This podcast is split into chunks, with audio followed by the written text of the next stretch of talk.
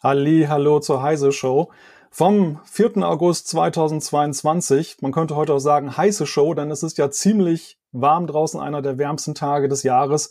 Und in diesem verrückten Sommer unterhalten wir uns dann, wenn es am wärmsten ist, darüber, wie wir im Winter durchkommen mit der Wärme, ob wir genug Gas haben und was man tun kann, um Gas zu sparen. Ist schon ein verrückter, ist schon ein verrückter Sommer. Wir sprechen darüber jetzt aber erstmal einige Worte unseres Sponsoren. Sie suchen den One-Stop-Shop für Cybersecurity? Bosch Cybercompare macht als unabhängige Plattform IT, OT und IoT einfacher, verständlicher und bezahlbarer. Individuell auf Sie zugeschnitten, aber immer anonymisiert, führen wir Ausschreibungen und Angebotsvergleiche durch. Von klassischen Penetration-Tests über Security-Produkte bis zu komplexen Managed Services. Nehmen Sie uns mit. Wir machen Ihre Security Roadmap handhabbar. Mehr unter cybercompare.com slash heise.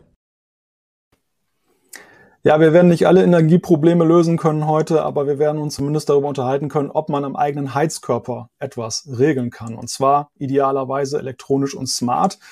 Hier habe ich mal so einen altertümlichen, was heißt altertümlichen Standard-Thermostat, den man halt an der Heizung hat. Den habe ich aus guten Gründen hier in der Hand, weil ich ihn nämlich ausgetauscht habe. Und jemand, der sich besonders gut damit auskennt, was es da am Markt gibt und sich das mal genauer angesehen hat für die Mac I, das ist Mac I-Redakteur Johannes Schuster. Herzlich willkommen, danke, dass du heute da bist. Ja, sehr gerne. Ja, bevor wir dann in das Gespräch so wirklich einsteigen, erstmal die Frage, wie hältst du es denn eigentlich selbst mit Smart Home und smarten Thermostaten? Du hast dich jetzt sehr intensiv auseinandergesetzt mit den verschiedenen Fabrikaten und Möglichkeiten. Bist du denn selber auch mit einem smarten Thermostaten unterwegs? Ja, tatsächlich. Äh, also was übrig geblieben ist von dem, von dem Test, was ich mir dann äh, angeschafft habe, äh, ist eine Kombination von Sensor und äh, smarten Thermostat in unserem Gästeklo. Weil es da tatsächlich ist, so ist, dass das Fenster da halt äh, zwangsweise öfter mal offen ist und man dreht halt nicht immer runter und wenn man das Fenster dann wieder zumacht, dann vergisst man wieder aufzudrehen. Insofern, ähm, da kann man mit dem ähm, Einsatz von einem Thermostat äh, am, am meisten sparen auf, ähm, am, am Beginn. Und bei den anderen Sachen, ja, muss ich ehrlich zugeben, ähm, das war mir dann, weil ich auch eine intelligente Heizung habe äh, und auch Mitbewohner habe, die auch selber mal ein bisschen an den Heizkörpern drehen wollten, war mir das dann ähm, zu doof. Mhm. Ja, spannend. Das ist ja schon mal ein, ein guter Einstieg in das Thema. Ja. Und die Frage, die wir uns ja auch im Laufe dessen stellen werden, ob denn die smarten Thermostaten wirklich uns durch den Winter helfen können, beziehungsweise was sie eben können und wann sie manchmal eben auch nicht eigentlich uns helfen können. Es gibt ja jetzt die Neuigkeit, vor einigen Wochen 1,5 Millionen smarte Thermostate sollen in der EU in den Haushalten installiert werden. Das klingt ja zunächst mal ganz viel, aber bei 200 Millionen Haushalten relativiert sich die Zahl dann ja doch so ein bisschen, vor allem wenn wir jetzt von einem Thermostat pro Haushalt sprechen. Aber davon erstmal abgeleitet die Frage, ist das denn nach deiner Einschätzung überhaupt ein Gerät, das sich für jedermann schon eignet? Einfach jetzt mal so von der Frage der Bedienbarkeit auch her. Ja, würde ich schon sagen. Also sie sind natürlich alle ähm, App-basiert, aber die ich im letzten Test hatte, konnte man auch direkt am Gerät ähm, regeln. Die, die meisten sogar durch Drehen, andere, da musste man halt einen Taster äh, für, für Plus und einen für Minus tippen. Das kriegt jeder hin. Mhm. Okay, also auch könnte ich auch meiner Oma sozusagen dann einen smarten Thermostaten in die, in die Wohnung äh, ja, einschrauben, ohne dass sie dann verzweifelt, weil sie sagt, sie ist jetzt keine große Smartphone-Nutzerin oder hat vielleicht sogar gar kein Smartphone. Ja, es ist, ähm, also der Vorteil von den Dingern ist mal, dass sie immer eine Anzeige haben. Wenn man drauf tippt, dann geht die an oder einige haben auch so ein E-Ink-Display. Die, die, zeigen das permanent, die zeigen die, Thermos, die Temperatur.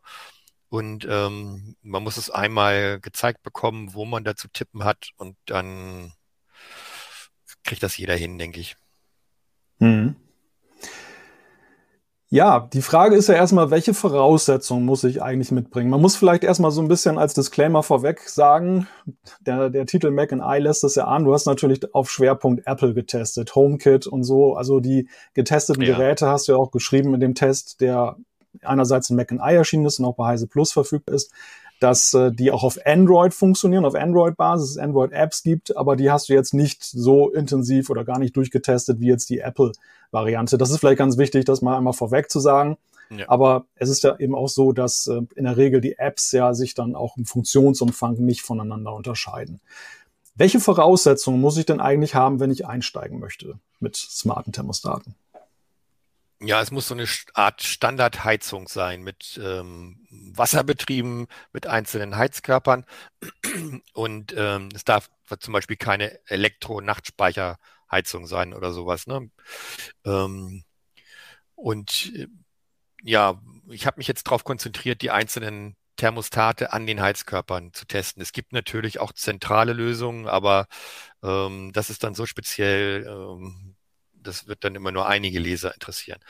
Aber wenn man so einen äh, Standard ähm, Heizkörper hat, da ist es dann wieder die Frage, was hat der für Thermostate? Also die ganz, ganz alten, wo nur so ein, so ein Rad dran war, was im Prinzip wie ein Hahn funktioniert, auf und zu, ähm, die gehen noch nicht.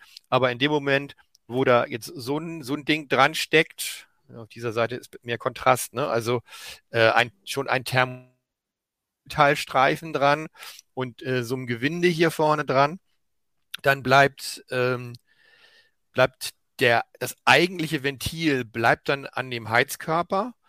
Ähm, wenn man den hier abschraubt, es tritt kein Wasser aus oder sowas, man braucht keinen Heizungsmonteur, vielleicht mal eine Rohrzange, wenn das äh, fest dann schraubt man das Ding ab und schraubt das neue dran und fertig. Ne? Als Tipp vielleicht noch, ähm, es löst sich leichter, wenn man ähm, die voll aufdreht, also in diesem Fall auf fünf aufdreht, dann wird der Stellschieber ähm, frei, da ist dann ohne Druck und ähm, dann kann man auch den, den neuen Thermostat viel leichter ähm, draufdrehen. Also man kriegt auf jeden Fall, man kriegt den alten viel leichter ab so. Ich glaube, das ist aber bei vielen sowieso erstmal so eine Hürde, wenn sie smarte Thermostate hören, dann denken sie, oh, Rohrzange, ähm, nicht, dass ich einen Wasserrohrbruch habe.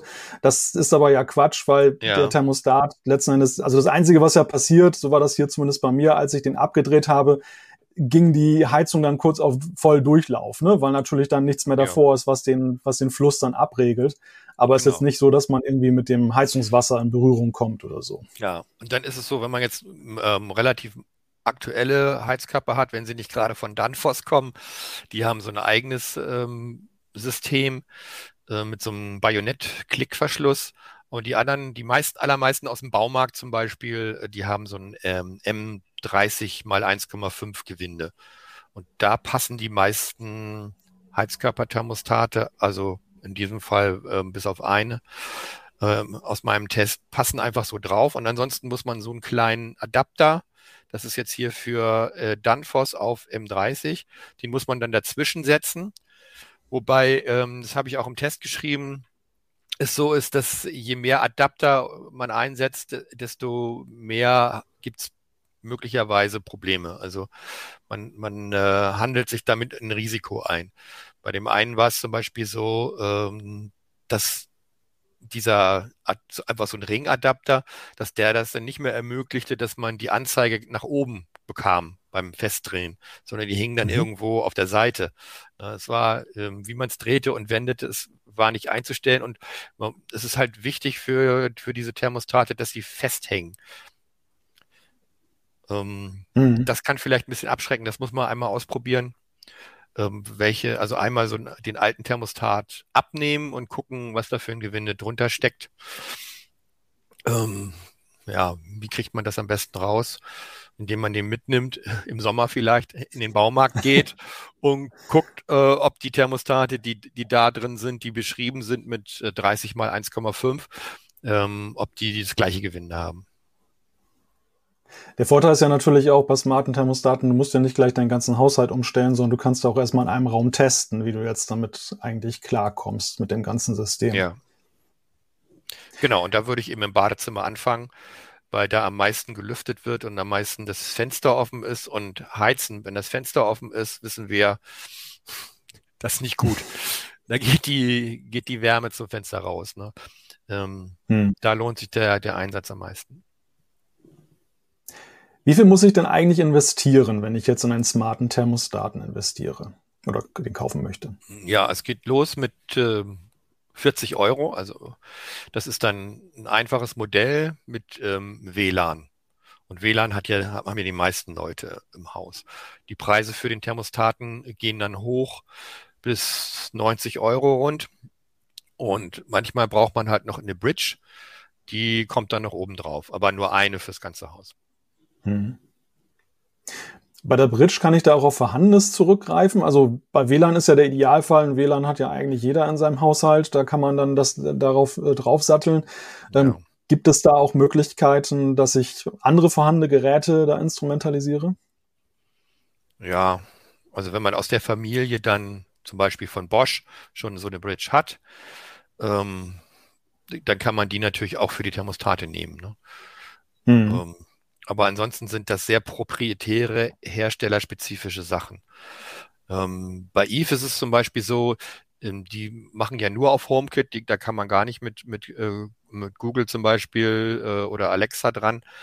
Ähm, die brauchen eigentlich keine Bridge, aber wenn man äh, äh, sie steuern will per äh, Fernzugriff, dann braucht man eine äh, Heimzentrale. Das kann also ein Apple TV sein, das kann ähm, ähm, ein iPad sein oder dieser äh, Lautsprecher. Ne? Also sowohl der kleine als auch der ja. große. Mhm. Hm. Und ähm, wenn man den neuen äh, nimmt, dann hat man auch Thread. Also dann wird es nicht über Bluetooth übertragen, sondern über Thread, was sehr viel wandgängiger ist. Das ist auch noch so ein Problem äh, bei, bei manchen Herstellern. Wenn man ein großes Haus hat oder ähm, die Steuerzentrale ist weit weg vom, von dem Heizkörper, dass das dann möglicherweise nicht ankommt. Hm. Ja, das ist vielleicht aber auch ein ganz wichtiger Punkt jetzt mit Blick, dass man nicht nur auf den Preis guckt, sondern auch so ein bisschen auf sein Setup, was man zu Hause hat. Also wo kann man ansetzen? Wenn man jetzt zum Beispiel Apple-Nutzer ist, ähm, dann sollte man natürlich dann auf jeden Fall auf HomeKit setzen, zumindest im Moment ja. noch. Wir kommen im weiteren Verlauf noch darauf, welche positiven Veränderungen es da gibt. Aber ähm, auch jetzt in der Frage, kann ich jetzt zum Beispiel einen Hub einsetzen? Also ich glaube, du hattest ja auch von AVM äh, den entsprechenden Adapter für die Heizung getestet und da ist zum Beispiel eine Fritzbox dann ja gut, wenn man eine hat. Also da kann man drauf aufsetzen ja. und dann hat man auch nicht einen weiteren Verbraucher. Die, die ist Pflicht, also weil die überdeckt kommunizieren. Das ist dieser Telefonstandard. Dann braucht eine Fritzbox mit deckt. Und da, wo man mit dem, mit seinem äh, Handgerät telefonieren kann, da kann man auch ein, ähm, so einen Thermostaten, das ist hier zufällig der von Fritz, anbringen. Ja. Um, ähm, aber so ein HomePod kostet auch nur 100 Euro. Also das ist jetzt, ähm, wenn man das ganze Haus dann um, umwandelt, macht ja. die Kohle dann auch nicht mehr so fett. Ja, aber was ganz wichtig ist zu sagen, man sollte nicht anfangen, ähm, mal den einen, mal den anderen ähm, Hersteller zu nehmen. Ne? Das hatte ich hier in meinem Haus. Das war eine babylonische Verwirrung, also mit, mit fünf verschiedenen Apps und so weiter und ähm, mal hier, mal da.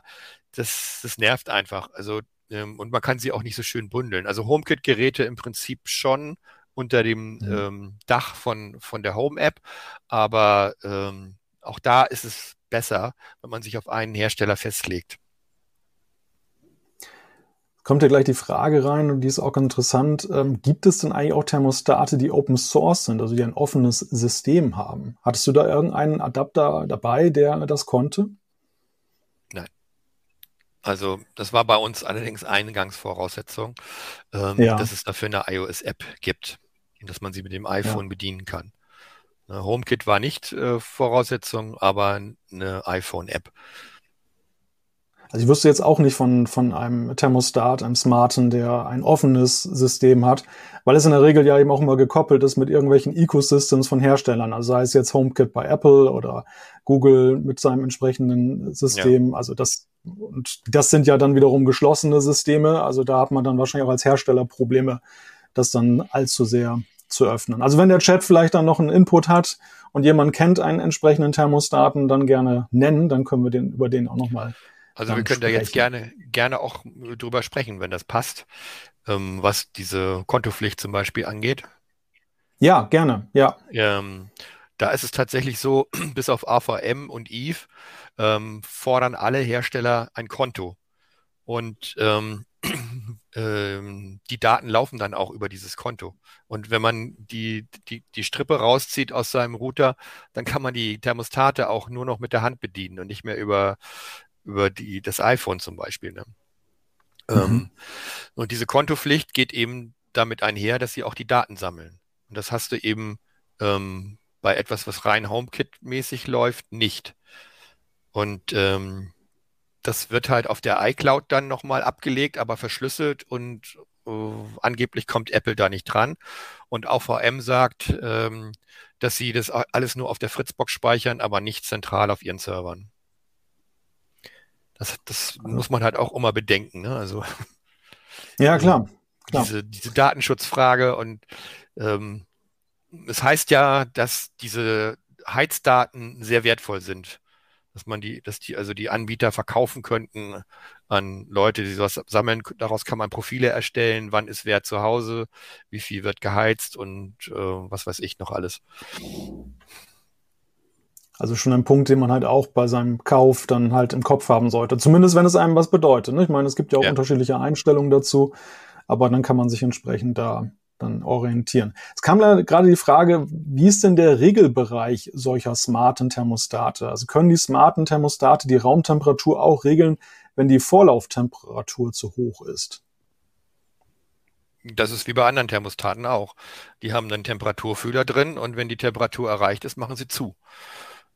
Ähm, und die einstellbaren Temperaturen, das hängt natürlich von den jeweiligen Geräten ab. Das ist so zwischen 10 und 30 Grad normalerweise. Also ähm, wenn man jetzt zum Beispiel irgendwie äh, sein Haus gegen, gegen Frostschäden sichern will oder sowas, ja, dann sind smarte Thermostate nicht gut. Zumal die auch, äh, also wenn, wenn man jetzt irgendwie ins Ausland fährt und das äh, Haus bleibt, bleibt den Winter über leer, dann sollte man wieder die anderen anbauen, die mechanisch sind, weil sie keine Batterien haben und weil sie eben auch genauso einen Frostschutz haben und immer funktionieren. Wir nähern uns im Chat übrigens der Frage, ob es auch Open Source Möglichkeiten gibt. Es gab nämlich den Hinweis, dass äh, Thermostate, die über Zigbee arbeiten, ähm, die sollte man in Open Source Lösungen einbinden können. Und es wurde auch an einer Stelle, ich weiß nicht, ob das jetzt darauf bezogen war, der Name genannt, der Homatic IP von EQ3. Da braucht man auch kein Konto anzulegen. Also das, ja. da nähern wir uns dann dieser Frage an, oder der Antwort besser gesagt. Ist denn, du hast es ja sind vorhin schon. Billig, also das stimmt schon. ist es denn dort, du hast ja vorhin schon angedeutet, so dein, deinen persönlichen Use Case. Ähm, sind denn diese smarten Thermostate sinnvoll für jedes Zimmer oder, oder welche Kriterien sollte man da anlegen, wenn man sagt, ich äh, möchte einen smarten Thermostat und der soll ja was bringen? Puh. Das ist jetzt eine echt komplexe Frage. Also ich kann mal sagen, wo, wo ich es nicht anwenden würde, das ist das Schlafzimmer, weil mhm. ähm, die Dinger laut sind. Ne? Also die Stellmotoren, die machen einfach einen Lärm und dann, äh, wenn die anspringen, dann surrt es. Und ähm, okay, wenn man jetzt einen Thermostat hat, der sowieso die ganze Nacht pfeift, dann ähm, mag ein das, mag es eine Verbesserung sein. Aber ansonsten ähm, Klar, kann man das überall einsetzen.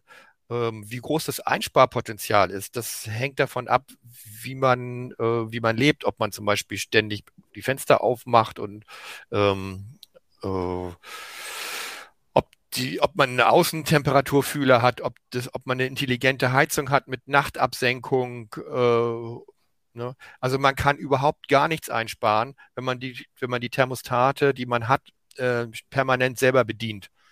Ja, mhm. Dann bringt es eigentlich keine Einsparung, aber es ist ein bisschen Komfortgewinn. Das heißt, es äh, wird übernommen. Wer dreht schon alle, alle äh, Regler ab, wenn er das Haus verlässt? Ne? Und in, das wird einem einfach abgenommen mit so einer Funktion dafür. Ne? Insofern. Also kann man sagen, ja, ist, es ist eher so eine Komfortfunktion. Ne? Also entweder bei solchen Leuten, bei ja, solchen Leuten, die das schon vorher gemacht so haben. Wenn, die, wenn du das nicht gemacht hast, dann bringt es viel. Also ja, das ja. hängt immer ganz ab von dem, von dem Verhalten vorher. Und wenn man da schon ähm, mustergültig war, ein Musterschüler, dann kann man mit, mit, mit, elektronischen Sachen da nicht mehr viel rausholen. Wenn man aber ähm, so verfährt, dass wenn es zu, zu warm ist, dass man dann das Fenster aufreißt, anstatt hier an der Heizung zu drehen, dann kann man unheimlich viel ähm, rausholen. Ne? Mhm. Also am Anfang steht erstmal die Reflexion des eigenen Heizverhaltens, beziehungsweise wie man auch mit, ja. damit umgeht, man wenn man die Fenster umgekehrt aufreißt. sagen, umgekehrt sagen, wenn man äh, elektronische äh, Regler hat, die, die, verursachen ja auch Kosten, die ähm, bei der Produktion entstehen schädliche Stoffe und man muss da ständig Batterien rein rein tun, also zwei ja. bis dreimal pro Jahr muss man die wechseln und äh, auch bei, bei der Batterieproduktion wird ähm, sehr viel äh, schädlich, werden schädliche Stoffe in die Umwelt gegeben, wird CO2-frei und so weiter. Ähm, man kann das sogar, äh, im besten Fall hat man einen negativen Effekt. Ne? Also die, die Range ist groß. Das muss man sich immer ganz genau überlegen. Ja, dazu haben wir nämlich auch eine Frage gekriegt, nämlich gibt es denn bei den Anschaffungspreisen Betrachtungen zu Aufwand und Nutzen inklusive Stromverbrauch? Man muss ja dann pro Heizkörper den Thermostat und die Stromkosten irgendwo einsparen. Das sollte ja innerhalb der Lebenszeit des Gerätes passieren. Ja. Also da, ich glaube, bei der Ökobilanz ist ja, oder beziehungsweise erstmal die, ist ja die Frage, wie messe ich denn die Ersparnis? Also gucke ich nur auf meine persönliche Ersparnis jetzt bei der Gasheizung dann kommt man wahrscheinlich je nach Heizverhalten relativ schnell zu guten Ergebnissen. Wenn man so öko-fußabdruckmäßig unterwegs ist, dann ist es, glaube ich, schon eine deutlich komplexere Berechnung in Anbetracht dessen, was man ja alles dann wiederum an Negativeffekten auch hat. Ja, also die Hersteller versprechen ja so Einsparpotenziale von 10 bis 15 Prozent. Und das habe ich dann mal durchgerechnet. Wenn man dann so ein ganzes Haus bestückt, da ist man natürlich erstmal auf einen Schlag viel Geld los, aber man kann über zehn Jahre dann durchaus 3.000, 4.000 Euro sparen. Mhm. Wenn diese Vorhersage eintrifft von den Herstellern, das ist, dass man 10 bis 15 Prozent weniger Energie verbraucht. Und der CO2-Fußabdruck, der wird auch einige Tonnen besser. Ähm, aber da muss man eben die Batterien wieder reinrechnen. Also über zehn Jahre, das sind verdammt viele Batterien, die man die man da braucht. Ähm, aber unterm Strich spart man trotzdem noch einige Tonnen CO2. Wie ist es denn mit Akkus? Kann ich eigentlich auch Akkus einsetzen in den Thermostaten oder muss ich unbedingt Batterien nehmen? Und wie wirkt sich das aus? Muss ich dann wahrscheinlich noch häufiger wechseln, nehme ich an. Also es ist nur ein Hersteller dabei gewesen, der ähm, Akkus überhaupt erlaubt und dann auch nur einen speziellen Typ. Mhm. Ähm, das liegt daran, dass die Akkus immer eine kleinere Nennspannung haben. Das liegt einfach in der Chemie. Ähm, das sind halt 1,2 Volt statt 1,5 Volt. Und ähm, ob das jetzt funktioniert, das kann man ausprobieren. Ähm, es wird auf jeden Fall von den Herstellern ähm, nicht irgendwie empfohlen oder sowas, ne, sondern die sagen explizit, nehmen Sie Batterien. Hm. Ja, ich kann jetzt aus einem eigenen Use Case sagen, ich habe hier von AVM einen Thermostaten im Einsatz seit Jahren und den da verwende ich, weil mich das halt auch genervt hat mit den Batterien, halt dann Akkus. Das geht, der funktioniert. Allerdings ist es schon so, im Winter ist man dann Batteriejockey. Also da ist man schon wirklich in sehr kurzen Abständen dabei, dann eben die wieder leeren Akkus wieder rauszunehmen und neu ja. reinzumachen. Was mich ja, auch zu einer anderen Frage führt. Die, muss man ja, zwei Sätze haben, die man so wechselweise durchtauscht. Ne? Genau, ja, ja, richtig. Das empfiehlt sich auf jeden Fall. Aber eine Frage, die sich daraus ableitet, ist, also ich habe festgestellt, dass die, man muss häufig Batterien wechseln, selbst wenn es jetzt keine Akkus sind. Aber bei den Thermostaten ist es teilweise ziemlich umständlich, das Batteriefach überhaupt aufzumachen. Ist dir das beim Test auch begegnet und wie ja. Ja, schneiden die Hersteller insgesamt das so ab? Das ist auch ganz unterschiedlich. Mal ist es ganz simpel und mal ist es ähm, echt sehr schwer, auch für jemanden, der, der wie ich bastlerisch recht geschickt ist. Zum Beispiel bei NetAtmo war das so, da muss man halt den Thermostat mit der einen Hand festhalten und dann mit, mit zwei Fingern so diese Platte da drauf drehen, äh, damit der Deckel aufspringt. Ähm, ganz schwer. Also, ähm, aber auch da bei anderen muss man einfach einen Deckel aufmachen und steckt die ganz normal rein. Also, hm. ähm, es geht alles. Ist dir da einer in Erinnerung geblieben, wo es ganz einfach war, wo du gesagt hast, also so muss es sein? Ähm, ich glaube, bei Eve war das recht einfach. Das ist äh, ja. einfach eine Plastikkappe vorne dran. Und die sind auch an der Front und nicht irgendwo hinten reingesteckt. Naja, ja, weil bei AVM, also zumindest bei dem Modell, was ich hier hatte, da war es dann so, da ist noch so eine Klappe, aber die geht nach hinten so zum Heizkörper hin auf und und ja, geht doch genau. schnell. Allerdings, wenn das Ding dann montiert ist, äh, dann vielleicht nicht mehr so leicht. Das ist der Punkt. Das ist nämlich genau ja. der Punkt. Und so in der Montage war das dann, oder nach dem Montieren war es dann schwieriger. Es ist wie immer. Wenn man weiß, wie es geht, ist einfach. Ja, ja, ja. Aber ist halt so ein Punkt, den man auch, wenn man jetzt das kauft, vielleicht noch nicht so im Blick hat und dann in der Praxis feststellt, oh je, das spielt ja schon eine relativ große Rolle. Ein Punkt, den ich hier auch schon des Öfteren im Chat gelesen habe, ist die Frage, wie es um die interne Temperaturregelung eigentlich äh, steht des Thermostats. Also ist, die messen ja die Temperatur und passen entsprechend dann auch dann ja an, wie die Heizung auf oder zugedreht wird. Andererseits sind sie ja sehr nah dran an der Heizung und es ist die Frage, erfassen sie denn die Temperatur, die ich als Nutzer empfinde, denn auch korrekt oder sind sie vielleicht viel zu warm unterwegs? Welche Erfahrungen hast du damit gemacht? Ja, das ist, ist ein Problem, ähm, gerade bei großen Räumen. Ähm, dafür gibt es diese sogenannte Offset-Temperatur. Ähm, also entweder nimmt man einen externen Sensor und lässt den bestimmen, ab wann die, wann aufgedreht oder zugedreht wird. Aber mit dieser Offset-Temperatur kann man ähm, bis zu zwei Grad äh, Differenz einstellen. Das heißt also, wenn, wenn die Solltemperatur oder die Ist-Temperatur auf 21 Grad am Heizkörper steht, aber man hat selber nur 18, dann kann man eben das bis zu zwei Grad verschieben, damit eben ähm, die tatsächlich gefühlte Temperatur in der Raummitte ähm, auch, auch die gleiche ist oder so, die richtige ist. Ja. Das können auch nicht alle Thermostate, also dafür habe ich ein, in der Tabelle ein, kann ich mal eben gucken, Offset-Anpassung. Ja, das konnten bis auf einen alle. Aber mhm, okay. Wie ist das mit der Handsteuerung? So, ja, wir haben, hatten vorhin die, deine Oma, der du das aufschwatzt. Ähm, mhm. Solche Sachen, das, da wird die dann wahrscheinlich nicht mehr durchsteigen. Ich weiß auch nicht, ob sie ein Smartphone hat und das alles so konfigurieren kann. Ne, insofern, ähm, man braucht schon so eine gewisse Technikaffinität und eben auch ein iPhone und muss sich diese App laden und so weiter, das, äh, damit das alles richtig äh, smooth läuft. Mhm.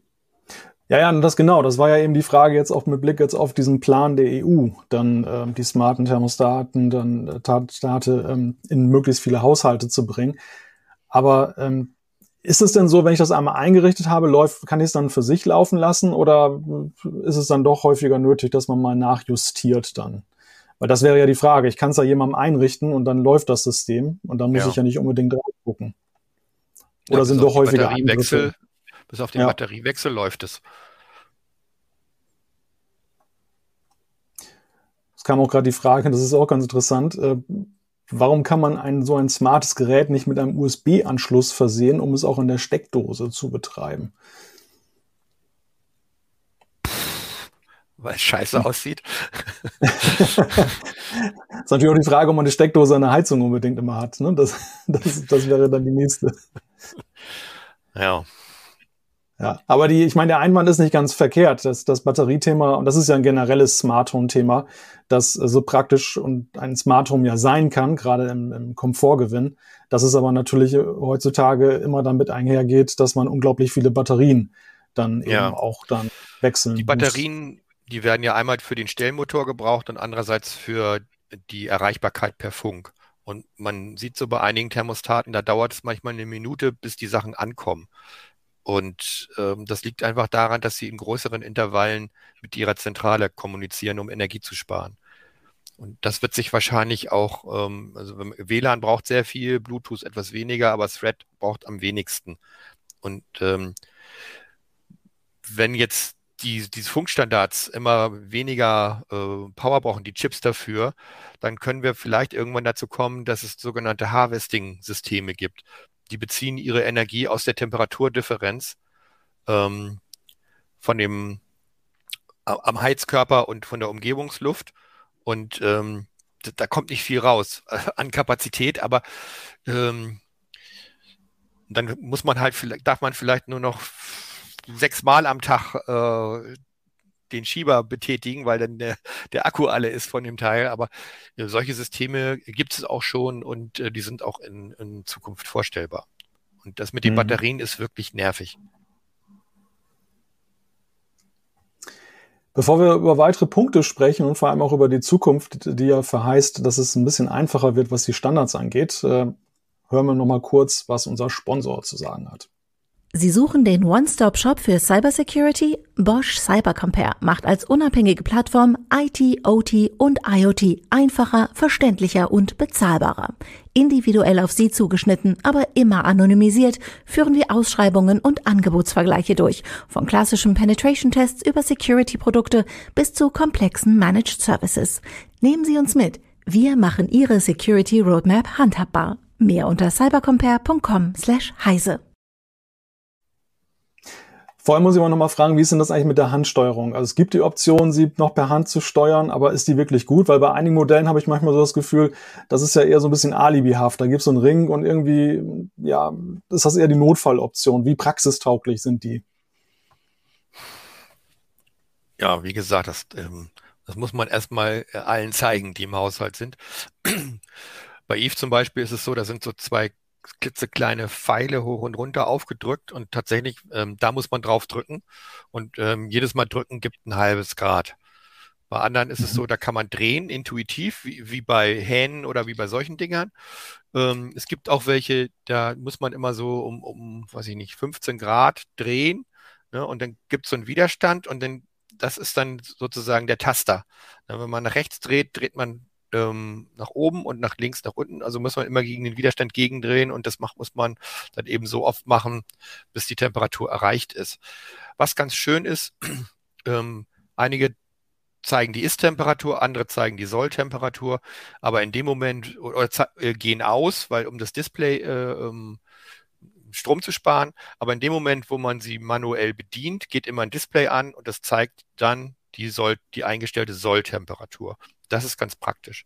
Weil mit, mhm. ähm, mit einer Gradzahl kann ich zum Beispiel besser leben, als wenn ich hier irgendwie äh, von 0 bis 5 auf so einem Thermostat äh, Werte habe. Ähm, man weiß dann irgendwann, dass die 3 so ungefähr 20 Grad ist, aber äh, da sind es konkrete Grad Celsius. Das finde ich eigentlich ein Komfortgewinn schon. Mhm.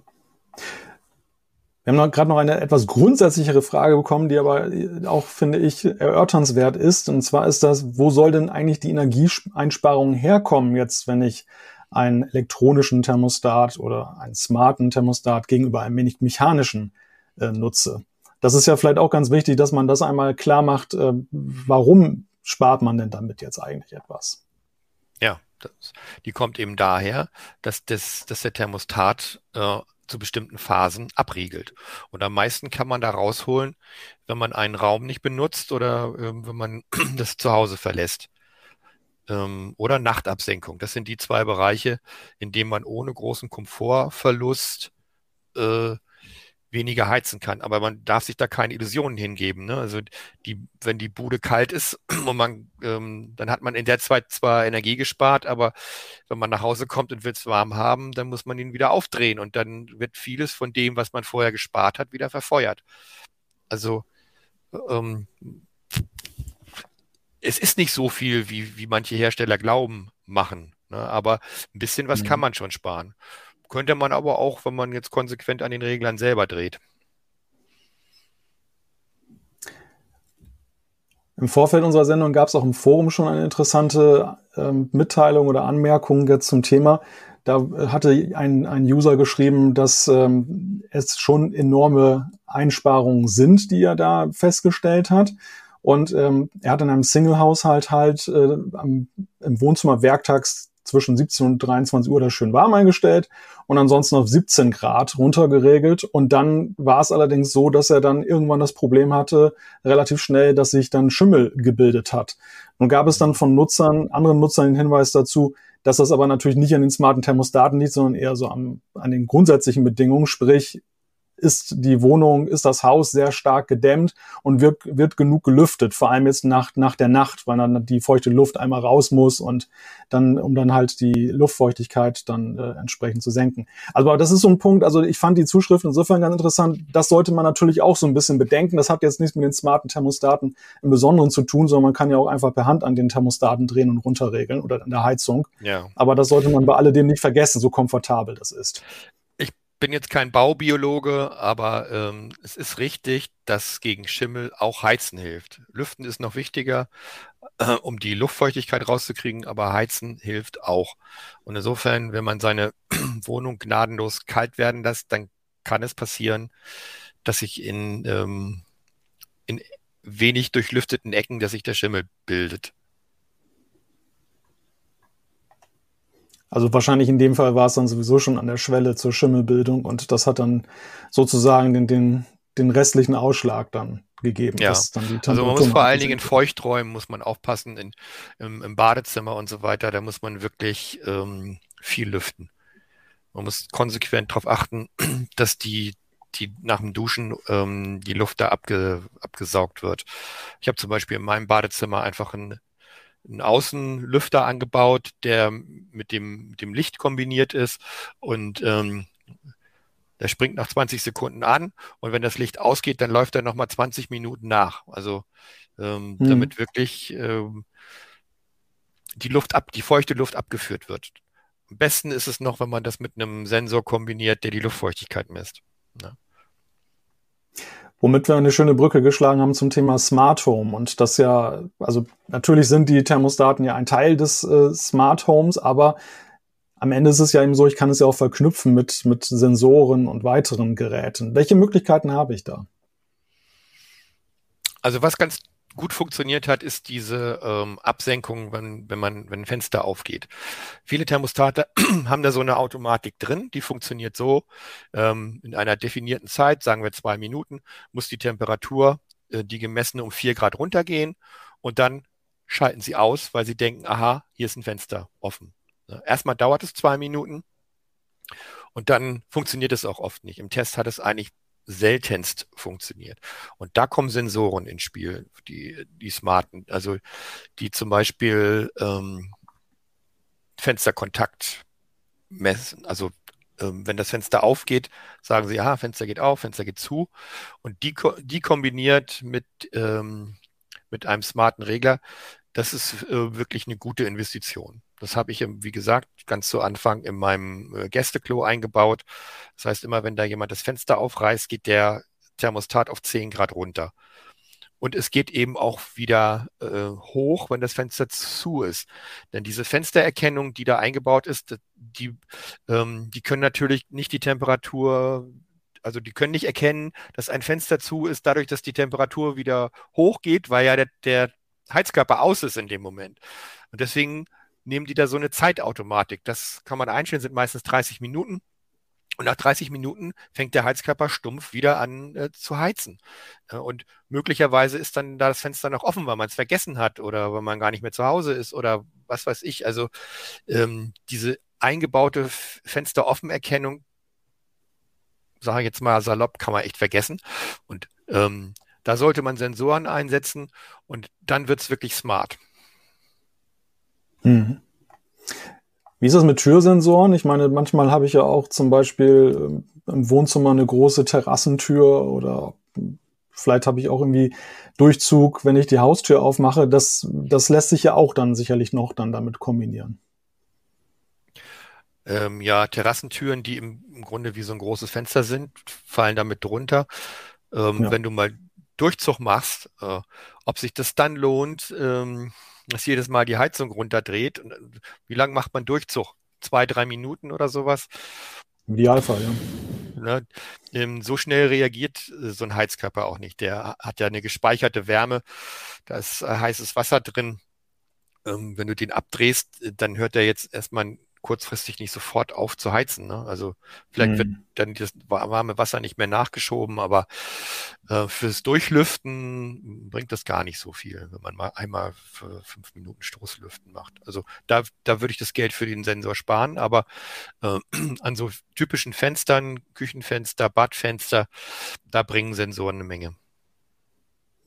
Wir haben im ersten Drittel der Sendung darüber gesprochen, über die Standards, die Ecosystems der jeweiligen Hersteller. Nun tut sich ja momentan gerade etwas. Du hast vorhin Thread genannt als Netzwerkstandard, der da benutzt wird.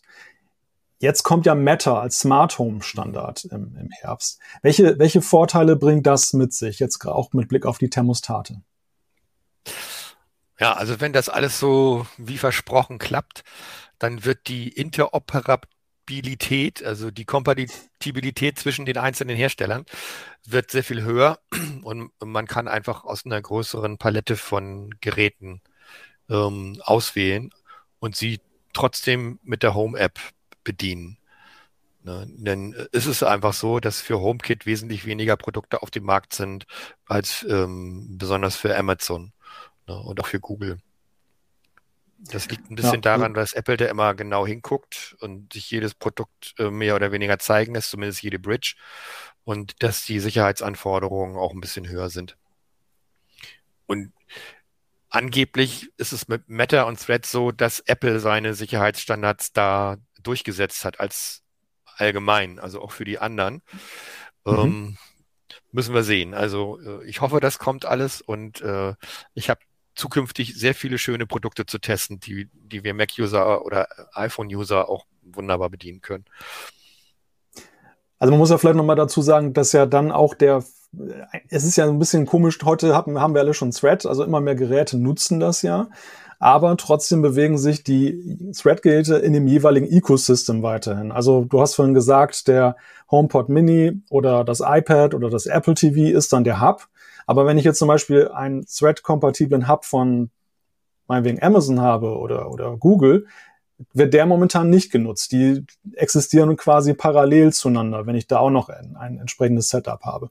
Und künftig ist es dann ja eben so, dass auch in der Konnektivität ja diese Thread-Router anderer Hersteller oder anderer Ecosystems genutzt werden können für meine HomeKit-Geräte zum Beispiel.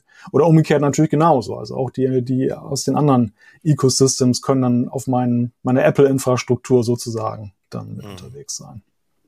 Ja. Das Schöne bei Thread ist, dass es eben auch äh, repeaterfähig ist. Also mit Bluetooth geht das im Prinzip nach Spezifikation auch, aber dafür gibt es noch keine vernünftigen Produkte. Und bei Thread hängst du zum Beispiel einfach äh, ein, einen Stecker von, von Eve, einen Zwischenstecker, Eve Energy, äh, also auf halbem Wege hin. Und ähm, das ver verlängert die Reichweite enorm. Ja, und in mhm. Zukunft wird es dann hoffentlich so sein, dass der, dass es nicht irgendwie ein Apple-kompatibler sein muss, sondern dass man da jeden Thread oder jeden Meta-Stecker einfach nehmen kann und die sich äh, blind unterstützen. Die Betriebssysteme werden es ja im Herbst unterstützen, beziehungsweise bis Ende des Jahres ist ja so die Aussage, im Herbst noch nicht mal direkt jetzt mit zum Beispiel iOS 16 bei Apple.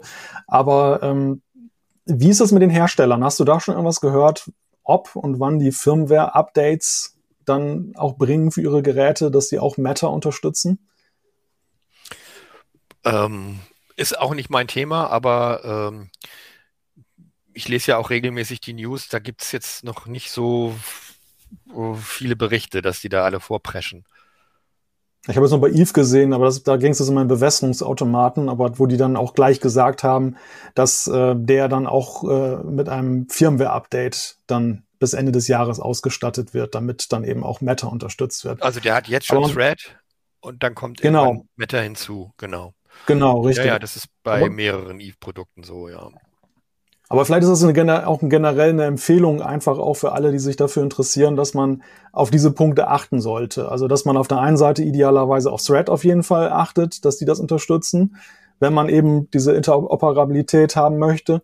Und ähm, ja, und wenn es Informationen gibt, manchmal haben die Hersteller ja was dazu gesagt schon, dass man auch dann äh, Meta schon so ein bisschen ins Auge fasst dass man dann, wenn man ähm, ja dann spätestens nächstes Jahr dann auch diese Möglichkeit hat, das dann übergreifend zu nutzen. Gut. Hast du einen persönlichen Favoriten gewonnen aus deinem Test? Hast du ein Gerät, wo du sagst, das hat's mir besonders angetan? Oder, oder gab es, oder anders gefragt, gab es irgendwelche Überraschungen auch, wo du gesagt hast, das ist mir besonders in Erinnerung geblieben? Ähm, also insgesamt habe ich ja sehr viel rumkritisiert an den Geräten. Das muss man einfach sagen. Ähm, die Apps waren teilweise nicht zu gebrauchen und äh, umständlich oder da kamen irgendwelche Sachen nicht an und äh, einige haben Batterien gefressen und ähm, die Sprachbedienung mit Siri hat manchmal erst einen Tag später angefangen und so. Es ist, es ist jetzt wirklich nicht so, dass das alles äh, problemlos und so funktioniert, wie die Hersteller es, es verraten.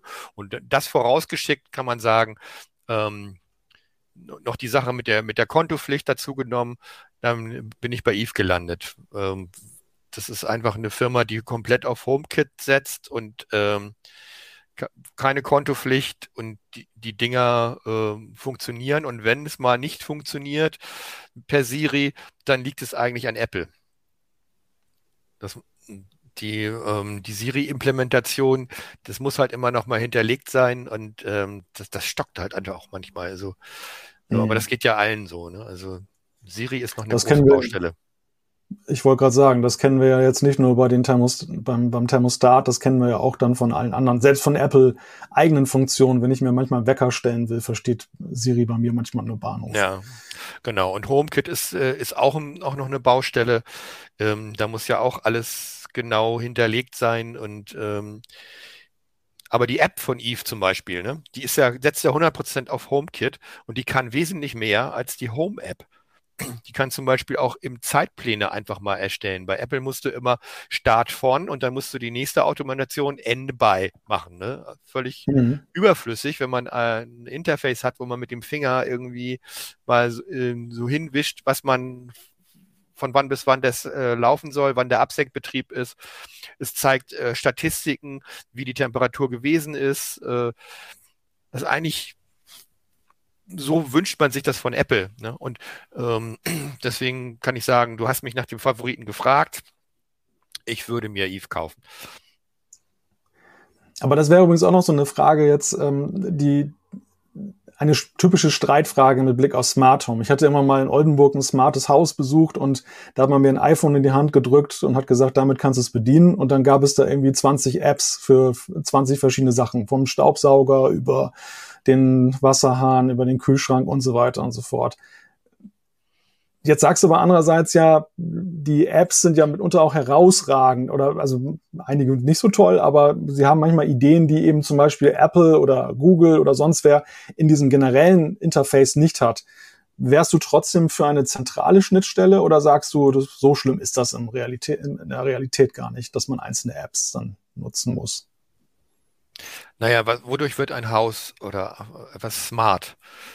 Nicht dadurch, dass ich da jetzt mein iPhone aus der Tasche ziehe und ähm, da mit dem Finger wische, anstatt mal drei Meter zu gehen und einen Regler zu drehen. Das ist nicht besonders smart. Smart wird es, wenn die Sensoren und äh, die Aktoren miteinander agieren. Und wenn ich mich selber da nicht drum kümmern brauche. Ja, also ähm, wenn das, wenn das Dachfenster zugeht, wenn es regnet, ja, das ist smart. Und nicht, wenn ich eine Warnung aufs Handy kriege, ha, es regnet, mach mal dein Dachfenster zu.